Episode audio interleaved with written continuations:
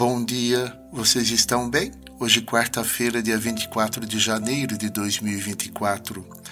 No Evangelho de Marcos, capítulo 4, versículo 20, Jesus nos diz: Aqueles que recebem a semente em terreno bom são os que ouvem a palavra, a recebem e dão fruto. Um dá 30, outro 60 e outro 100 por um.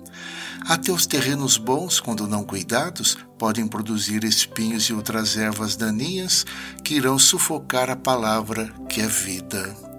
Mas essa palavra está perto de ti, na tua boca e no teu coração, para que possas cumprir.